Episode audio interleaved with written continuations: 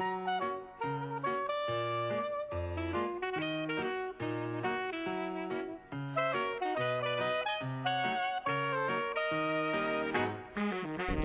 podcast pour être à la fine pointe en psychologie et en communication interpersonnelle avec les psychologues Yves Dalpé et Joanne Côté.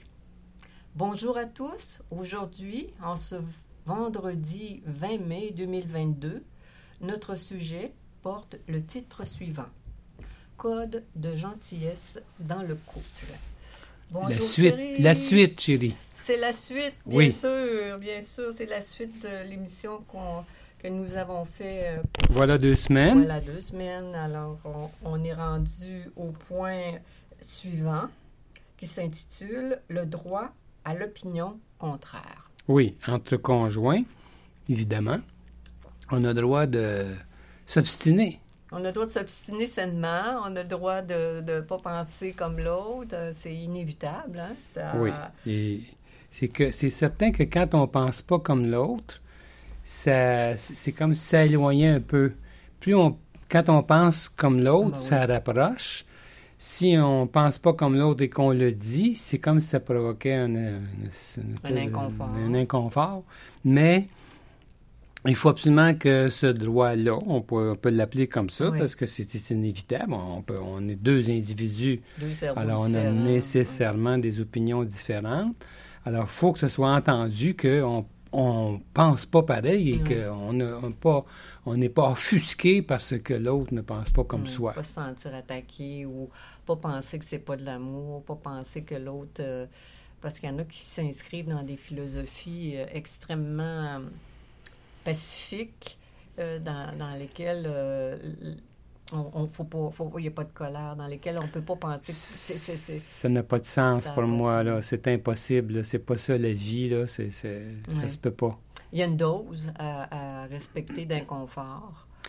Euh, da- Il y en a qui sont tout le temps en train de s'obstiner. Ça, c'est Oui. c'est- c'est- c'est pas mieux. C'est pas notre message. Notre message, c'est que ça fait partie de l'amour aussi que le- on a des opinions contraires, puis on est capable de trouver un compromis euh, qui va plaire aux deux parties.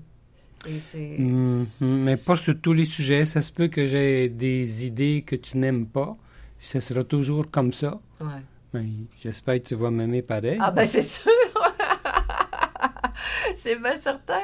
Mais c'est, tant que c'est pas utilisé pour diminuer celui qui... euh, Ah! Tant que c'est pas utilisé pour diminuer l'honneur de l'autre, ça va. Faut mais pas, qu'on- qu'on oui, c'est soit pas la même. C'est- faut pas avoir du mépris, c'est pas pareil. du là. mépris, c'est ça, ou de la compétition malsaine dans tout ça. J'ai raison, t'as tort. Euh, c'est vilain. Alors, euh, le prochain point, le droit à la solitude. Oui, ça, ça c'est. Il y a beaucoup de gens qui ne réalisent pas que on a tous besoin d'un minimum de solitude. J'avais justement un couple cette semaine qui ont abordé ce thème-là avec moi en entrevue. Oui. Et puis, euh, et, alors, ils, ils- ils- ils se sont dit, on à l'avenir, euh, par exemple, ça serait une bonne idée que, bon, ben, dans le cas, c'était euh, c'était euh, lui là, qui Mhm. manquait de solitude. Alors, à l'avenir, euh, je, m'accorderai la, la- permission d'aller prendre une marche euh, à telle heure. je- des affaires comme ça. Ils ont décidé de, de- de- de leur vie pour que ce soit plus possible parce que c'est, c'est, c'est, c'est facile de se faire prendre dans tout ce qu'il y a à faire dans le Mm. quotidien. Tellement de choses à Et faire. puis, de, de- finalement, de ne pas s'accorder du temps. Mais là, on parle de, de, de, de, de- de solitude, du temps de solitude. Pas s'accorder la, la- la- la permission Mm. d'être seul. Mm. Idéalement, en fait, quand les gens ont les moyens financiers, de, chacun, chacun des deux conjoints devrait avoir son local dans la maison. Mm. Chacun, c'est ça l'idéal son bureau où, est- où est-ce qu'il travaille. Et puis, euh, par exemple, si ce sont des intellectuels, là, c'est, l'idéal. Ou si, je veux dire, ce sont des manuels. Souvent, on va avoir des, des hommes qui vont avoir leur garage. Ils s'en vont, oui, c'est ça. L'homme est dans le garage, la femme, dans le- la femme dans dans- le cabanon. dans oui. la cuisine. Dans la cuisine, Mais- ou dans la salle de couture. En tout cas, ça prend, idéalement, Mm. quand on peut se permettre ça, ça aide énormément. Ça, ça, ça répond aux besoins de solitude. On, on se réfugie dans notre petit coin, puis on fait nos affaires à notre goût. Alors, on- comme je dis, on recharge la- notre batterie, on recharge nos. On recharge notre énergie, parce que sinon, si on ne se donne pas ce droit-là, on devient le caniche de l'autre. On devient la- la- l'esclave à la rigueur de l'autre, puis on peut en vouloir. Puis ça peut, peut oui. développer des stratégies passives-agressives. La personne est là, mais elle n'est pas euh, gentille euh, à 100% oui. Puis des fois même, il y en a qui sont, j'ai remarqué ça dans des, chez des couples, quand, ils, quand ils ont de la misère à s'accorder ce temps-là, le jour, Mhm. euh, un des deux, mettons, va prendre l'habitude de se coucher beaucoup plus tard que l'autre. c'est là qu'il va chercher son temps de solitude. C'est le Oui. seul moment où c'est possible. C'est intéressant ton exemple. C'est intéressant parce que ça, Ouais. ça me frappe tout le temps. Quand les couples ne se couchent pas à la même heure ou ils n'ont pas un rituel qui, qui, dans lequel ils sont suffisamment connectés, souvent, c'est une bonne stratégie. Ouais. L'humain trouve une stratégie Oui. pour euh, répondre à son ils vont, besoin. ils vont se faire croire que c'est parce qu'ils ont besoin moins de sommeil Oui, ou c'est euh, c'est des, des rationalisations autour du, temps de sommeil. Ça, ça, ça, ça, Ça tient pas la ça route. tient pas la route parce que quand on essaie de voir, on voit bien que c'est pas ça la vraie raison. Ben oui. Euh, mais souvent, on va retrouver ce, ce- des fois ce besoin-là. J'ai remarqué souvent chez, chez des gens qui sont particulièrement évitants ou schizoïdes. Là, Oui. ils, ont, ils ont de la- ils ont vra- ils ont besoin de plus de solitude que la moyenne. Alors, C'est la seule façon qu'ils ont de régler la question. Mais disons, idéalement, si pendant la journée, chacun peut voir à cet aspect-là Mm. de solitude, ben, rendu au soir, Mm. ils peuvent se coucher à la même heure parce qu'on on sait que c'est mieux. Ben oui, se coucher à même heure. Ça, ça fait une avoir grosse du différence. plaisir le soir, pouvoir euh, écouter une télésérie ensemble, ou jouer au backgammon, qu'importe, euh, avoir un, un espace où il y a du plaisir, il y a un échange, on peut euh, tous les deux se, se permettre des petits plaisirs sains comme ça.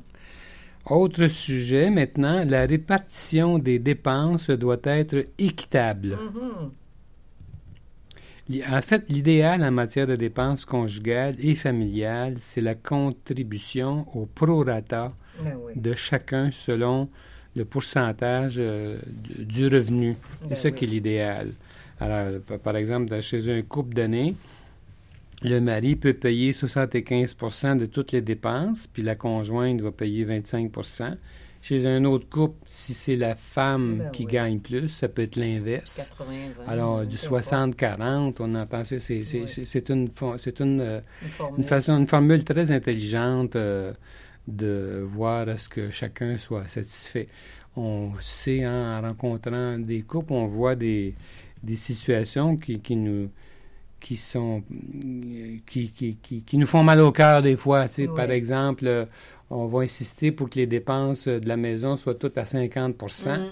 alors que, je sais pas, moi, mettons, le mari gagne trois fois le salaire de la femme, mm, puis il mm. exige qu'elle paye quand même Mm, 50 mm, mm, mm. Ça a pas de sens. et ainsi de suite, ou vice-versa. Alors, c'est- pas fin. Puis ces choses-là, c'est c'est comme insidieux, je Mhm. trouve, Mhm. l'im- l'impact que ça a sur la, qualité personne. de la relation interpersonnelle. L'animosité, la le, le malaise interne s'accumule tranquillement Mm. et euh, Ah, ça fait une relation inégale. Oui. Ça, c'est très intéressant, l'évaluation qu'on se fait d'une relation quand on sent qu'il y a une équité dans la relation, que ce soit Mm. l'évaluation qu'on fait avec, dans nos amitiés, euh, avec les membres de notre famille, avec le conjoint. C'est comme si dans notre cerveau, on savait si on était exploité, si le mot est un peu fort, Oui, ou c'est équitable. oui. Et, et ça fait pas le même genre de relation. Non. On peut pas être aussi proche quand on se sent euh, l'alter ego euh, de, des gens qui sont proches de nous, qui, qui a une générosité, qui a un sens de l'équité, qui a un sens, c'est comme un, un respect, là. il y, a, il y a quelque chose. Euh, alors, on peut pas avoir un couple fort ou des relations fortes avec des gens avec, avec qui on sent pas qu'il y a une équité ou y a Une une égalité. égalité. Absolument. C'est Absolument. impossible. Les couples heureux sont des couples où les deux se sentent égaux. Égaux. Il n'y en a pas un des deux qui euh, est supérieur. Hum, hum. Mm. Alors que dans l'exemple de l'argent que tu viens de donner, là, des fois, là, comme tu dis, ça nous fait mal au cœur. On voit des gens extrêmes avec des salaires. Extrêmement, beaucoup, avec une grande richesse d'un côté, euh, puis l'autre, le partage euh, puis est... les dépenses, euh, c'est 50-50. Ça, Oui. c'est, Puis, une chose qui me frappe, moi, Joanne, euh, c'est comment euh, les normes culturelles jouent là-dedans. Si c'est l'homme qui gagne Oui. plus, euh, ça va. Oui. Puis, de- dans bien des couples, on sait, surtout autrefois, même l'homme, seulement l'homme travaillait la femme ne travaillait pas. Mais aujourd'hui, on voit des fois l'inverse. L'homme ne travaille pas, c'est la femme qui travaille. Puis là, souvent, c'est comme si ça devenait un gros problème. là, là. Mhm. L'homme qui travaille pas, là, ça devient comme s'il était euh, quasiment un exploiteur, Mhm. euh, euh, comme si c'était était dysfonctionnel. Mhm. euh, comment ça se fait que quand c'est l'homme qui... On voit pas ça du même œil? Exact, c'est culturel. Culturel. Il y a quelque chose de culturel. Mais même quand, euh, disons que la femme gagne trois fois le salaire du conjoint, des fois, il y a comme un, euh, un petit chatouillage à- entourant les dépenses parce qu'elle, elle en paye plus, puis lui en paye moins, alors que, Si c'était l'inverse, c'était une femme, euh, règle générale. ça irait de soi. Exact. Alors, l'autre point, la transparence financière est automatique. Oui, ça, là, moi, je tiens beaucoup à ça. Chacun des conjoints partage totalement ses informations concernant l'état de ses finances, ses revenus, ses obligations, Ben oui, ses placements, ses dettes. oui. La résistance à, la- à- à le faire indique un problème de confiance ou une relation inégale. Oui, ça, ça, ça me frappe aussi. euh, comment parfois le, le- le conjoint ne sait pas comment l'autre gagne, euh, euh, ou différents trucs comme ça. C'est l'état de, de ses finances. Quand on est ensemble depuis 10 ans, puis on a, des- on a fondé une famille, puis on a une maison, etc., qu'on est engagé, euh, c'est comme si on ne montrait pas notre bulletin, à la rigueur. C'est juste un peu un- un- une image que je peux avoir à mon esprit. Oui. Et effectivement, souvent, cette cachette-là en, en engendre une deuxième puis une troisième. Je Oui. suis pas en train de dire C'est que c'est significatif. significatif au niveau euh, de la l'attitude à cacher sa vie. Euh, ça me soulève toujours de gros points d'interrogation sur que ce soit Sur la, la- la transparence la générale. transparence, Oui. sur euh, est-ce qu'il y a quelqu'un d'autre d'un parage, puis l'autre ne le sait pas. Tu sais, ça peut aller. Ça- moi aussi, ça me fait beaucoup réagir. Puis c'est assez, c'est assez C'est assez fréquent. fréquent. On entend ça, là, chaque, c'est- moi, ça, ça même que ça me scandalise. Mm. Comment ça se fait qu'un des deux ou les deux ne savent pas comment l'autre gagne? Ça, moi, ça me dépasse. C'est mon affaire. Tu sais, le raisonnement, c'est Mm. mes affaires. Je Ben suis pas oui, ta mais, mère, je suis pas ton père. mais coudon, là, un Quand couple, on est engagé. ben oui, quand un couple, c'est plus on, on le sait, plus on a de secrets, plus, euh, moins on est proche. Mm. Alors, plus forte raison, une affaire aussi importante, les revenus, là, c'est, il Ben faut oui, le faire, là. décide des vacances, on décide des travaux sur la maison. on Les projets, des les futurs, euh, On tout, peut s'entraider. je veux dire, c'est c'est pas c'est, juste. c'est pour, inépuisable, tout ce que ça représente, là. C'est- C'est c'est d'être. euh, c'est c'est de form- for- form- fonder une équipe. Là. On forme une équipe. Là. Je veux dire, si on est en business avec quelqu'un d'autre, notre, notre, associé, là, on, on sait que- qu'est-ce qui se dépense dans Baptiste, puis dans, dans l'entreprise, puis qu'est-ce qui se gagne. là. Mais il me semble que ça en dit long sur la méfiance de ces personnes-là qui ne sont pas capables de penser que c'est avantageux pour eux de partager euh, Mhm. ces choses-là. Mhm. C'est- Ça me semble tellement élémentaire que ça, me semble que ça veut dire que, c'est- méfiant. Des fois, par exemple, on va, on va voir un homme qui n'ose pas dire combien il gagne de peur que sa femme dépense trop. Ouais. Et des fois, c'est ce genre Des de motivation-là. Mais euh, ça maintient une relation inégale, justement, de, de supériorité à infériorité. C'est comme un parent qui se méfie de son enfant. Et euh, alors, ça empêche que ça, ça perpétue le système. C'est que la femme va être portée à dépenser plus parce que euh, elle essaye toujours d'avoir le maximum qu'elle voudrait avoir dans la vie. Puis lui, il, il a le pied sur le break. Alors que si c'était si les revenus étaient clairement euh, Étalé. étalés sur la, sur la, sur la table, ben elle, elle aussi se sentirait aussi euh, euh, concernée, aussi euh, responsable que lui, c'est c'est mm. sûr. Il lui empêche, autrement dit, d'être... développer son de sens développer- de la responsabilité. ça. Ça. de, de- de la rigueur au niveau du budget, de la rigueur, euh, de, de, partager ensemble les décisions. Oui. Autre point, euh, dans notre code de, de déontologie euh, du couple, euh, la fidélité est discutée. Oui. Chaque conjoint promet l'exclusivité sexuelle et amoureuse à l'autre, à moins d'avoir clairement convenu du contraire. Mhm. Oui, parce qu'il y en a qui s'engagent ensemble et qui ne se promettent pas l'exclusivité. Ce qui arrive trop souvent, je pense, c'est qu'on assume Ça, que l'autre va être fidèle. Moi, on n'a jamais parlé de ça.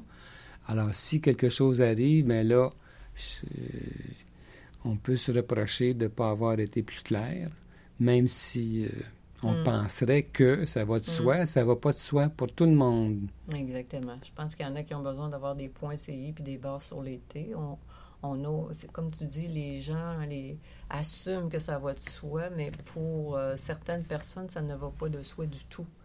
Du tout, du tout. C'est pas se, se- se- contenir devant les attirances qu'on a toute notre vie devant les étrangers. Ben, ça, ça, ça- ça s'arrête là. On s'attire les uns les autres une- notre vie durant. Mais ça ne veut pas dire qu'on est obligé d'ouvrir la porte à l'infidélité, pas à des relations particulières, cachées, des affaires comme ça. Ouais. Si dans un couple, on se donne ce droit-là, Mhm. ben OK, d'accord, mais au moins c'est clair, ça a été discuté, c'est clair, ça évite euh, bien des problèmes. Bien. Oui, oui. des fois, des fois dans ces cas-là, après, après certaines tentatives, on décide que ça fait trop mal, puis on est mieux euh, en, en revenir à de l'exclusivité. Des fois, on, on- voit comment c'est important seulement quand il arrive des- un incident. Mais en tout cas, l'important, c'est que ça soit discuté. là. C'est fondamental. Tout le monde sait à quoi s'attendre. Un autre euh, point dans notre code de déontologie, on peut l'appeler comme ça, le droit aux confidences externes. Mhm. Chaque conjoint reconnaît à l'autre le droit de se confier en tout temps à qui il désire sans restriction. Moi, moi, ça m'est venu, ça, parce que j'ai entendu ça euh, de temps en temps, des gens, Mhm. des, Mhm. clients se plaignent que l'autre avait raconté des choses euh, de Mhm. leur couple, mais particulièrement justement suite à une infidélité. C'est comme si euh, l'autre n'avait pas le droit de se confier. Ce qui m'appartient, ça nous appartient, c'est juste à nous. Non, non, non, non. on a le droit à notre vie in- individuelle aussi. Puis euh, on a besoin de confidence, on a besoin de support dans des moments critiques. On peut pas dire à l'autre, tu n'as pas le droit de parler, ça n'a aucun sens. Non, c'est ça. Surtout dans des moments critiques comme ça, là, que l'anxiété dans le piton, comme on dit, puis d'être capable de, de- se laisser aller, de ventiler, d'avoir l'opinion de, de nos de ceux qu'on aime, de ceux qu'on estime. Là. Aller Sinon, on devient de l'esclave. Ben oui, ça n'a pas de là. sens. Ça n'a pas de sens. Là. Si on n'a pas le droit d'aller dire ce qu'on veut à d'autres. euh, Mais il y a- il y, a une nuance, là, évidemment, là, de, de, de, de- d'aller dire à, à tout le monde ce qui se passe dans, dans notre vie conjugale, puis pas le dire à la personne qu'on se Ah! Ça, c'est Ah un, ben non, ça, c'est là. un piège. Là. Oui, ça c'est vrai. Si c'est pas possible, c'est qu'on a un gros problème conjugal. Oui. Il faut être capable de dire à la, La preuve à la- à la principale. bonne personne euh, qui est Exactement. concerné. Ça, c'est un bon point quand même. Là. Exactement. Oui.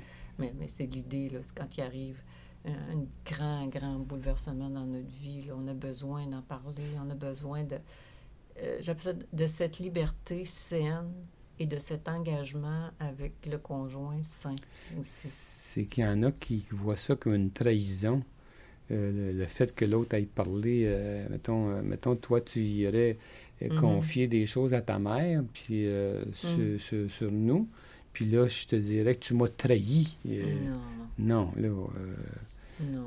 on n'a pas le droit de, on n'a pas le droit d'empêcher notre conjoint de se confier à qui il veut. Moi, c'est dans mon esprit. Une il liberté faut- il faut- saine. Une liberté saine. Là, maintenant, une question de jugement là-dedans, c'est entendu, là, si la ville de quelqu'un Québec au complet. quelqu'un ça, qui commence à parler contre son conjoint à tout le monde, euh, là, c'est- ça manque de jugement. C'est, c'est- il, faut, il faut avoir, le respect doit être, euh, Oui. doit prévaloir, là, quand Oui. même. Là. Oui.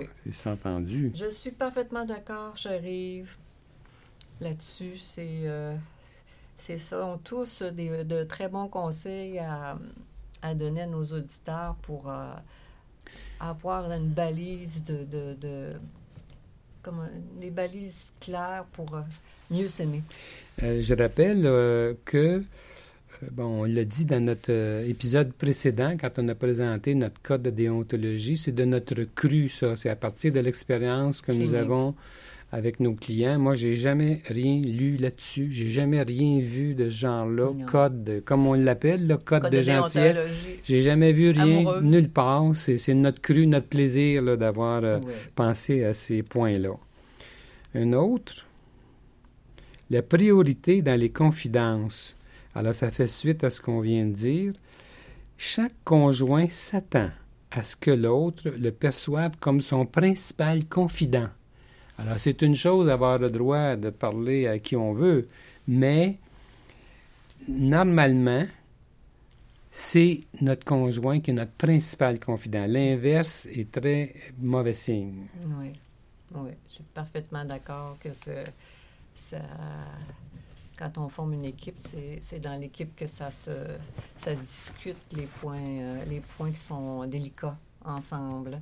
Mais Oui, qu'on excuse, trouve- Joanne. qu'on trouve des solutions ensemble, qu'on puisse, même des points positifs, qu'on les partage avec euh, notre alter Oui, ego. C'est là. justement, on parle de confidence, De toutes sortes. n'importe quel sujet. Oui. Euh, c'est pas, c'est pas, c'est pas des points négatifs. En fait, c'est un abandon total au niveau de l'amour. On ne se sent pas jugé euh, d'exprimer euh, euh, ce qui était cocasse dans notre journée, ce qui était au contraire euh, plus difficile. On parle du superficiel, on parle du profond, on parle de, de toutes sortes de choses. Moi, je le vois au niveau du plaisir. Le plaisir de se confier, de, de, de parler de nous, ce qu'on a vécu euh, dans notre journée sur le plan émotionnel, ainsi de suite. Le plaisir qu'on a de parler de tout ça, c'est avec notre conjoint qu'on l'a le plus. Mhm. Si c'est le contraire, là, il y a un problème. là. Si j'aime mieux aller parler de mes affaires euh, personnelles euh, avec une autre femme Avec ou avec euh, un homme, euh, avec un même un de mes frères, n'importe quoi, c'est c'est pas bon signe. Non, là. ça C'est- sonne une cloche négative. Oui. Ensuite, un autre point, euh, savoir où l'autre conjoint se trouve. Oui, alors c'est sûr, géographiquement parlant, qu'on on sait à, à quel endroit, euh, en tout temps, on peut euh, localiser notre, euh, notre amoureux. Là, hein? c'est, Il faut. bien, Il faut. Il y, a- il y en a, il y en a qui veulent pas, ils veulent pas ça. Ils sont insultés. J'ai, j'ai pas à me rapporter. T'es pas mon père. T'es pas mon père. T'es pas ma mère. J'ai pas. Je suis. Je suis libre. Je vais où je veux. Non, non. Quand- Non, mais s'il arrive une urgence, il faut toujours bien savoir peu, ce que peu importe. Puis même, euh, je dirais, avec qui que ce soit, avec qui on vit, euh, faut que l'autre sache ce qui se passe. Là. Ça peut être, on, peut être, on peut être très inquiet, on peut, il peut arriver n'importe quoi. À plus forte raison, quand on est entre conjoints, Oui, oui. c'est nécessaire de savoir où, où on se trouve. Euh, sans ça, euh, euh, ça, joue sur plus, ça se joue sur plusieurs plans. en- D'ailleurs, est-ce que tu es en train de me tromper? Ouais. Est-ce que est-ce que tu es mal prise? Est-ce que euh, ainsi de suite? Euh, comment ça se fait que tu n'es pas, t'es- t'es pas là au moment où on devrait l'être? Euh, Ouais, ça va de soi, là. On n'a rien à cacher.